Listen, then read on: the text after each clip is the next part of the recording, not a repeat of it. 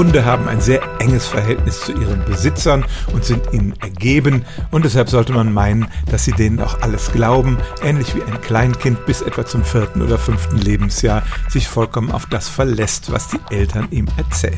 Aber das scheint nicht so zu sein. Jedenfalls hat es ein Experiment gegeben, das darauf hinweist, dass Hunde unehrliches Verhalten erkennen können.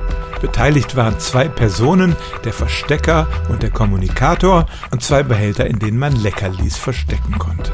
Der Kommunikator deutete immer auf einen Behälter und legte dem Hund nahe, dass da das Essen versteckt sei. Nun platzierte der Verstecker das Essen in einem der beiden Behälter, die Hunde konnten das sehen und dann nahm er es daraus und tat es in den zweiten.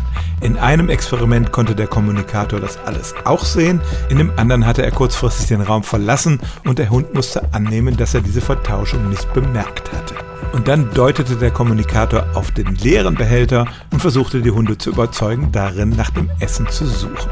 Und das Ergebnis war, wenn die Hunde annehmen mussten, dass der Kommunikator sie sozusagen belog, dann folgten sie ihm nicht, sondern gingen auf den anderen Behälter los. Ich weiß, es ist ein bisschen kompliziert, aber das Fazit ist, wenn der Mensch offensichtlich wieder besseres Wissen handelte, also log, dann folgten ihm die Hunde weniger, als wenn sie annehmen mussten, dass er in bester Absicht handelte.